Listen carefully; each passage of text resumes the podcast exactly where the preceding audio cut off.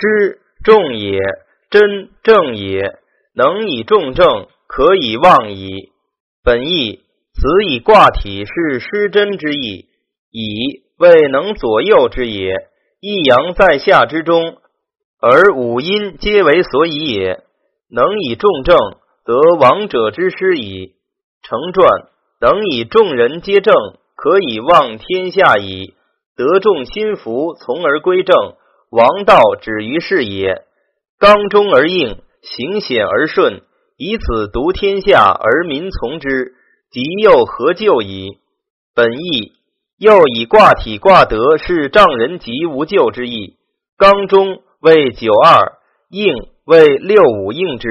行险为行威道，顺为顺人心。此非有老成之德者不能也，独害也。失履之心，不能无害于天下。然以其有事才德，是以民悦而从之也。成传言二也，以刚处中，刚而得中道也。六五之君为正应，信任之专也。虽行险道，而以顺动，所谓义兵，王者之师也。上顺下险，行险而顺也。失履之心。不无伤财害人，毒害天下。然而民心从之者，以其意动也。古者东征西怨，民心从也。如是故急而无救，急为必克；无救为何意？又何救矣？其意故无救也。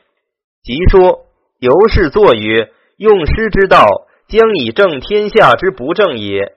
故师谓之争，己则不正。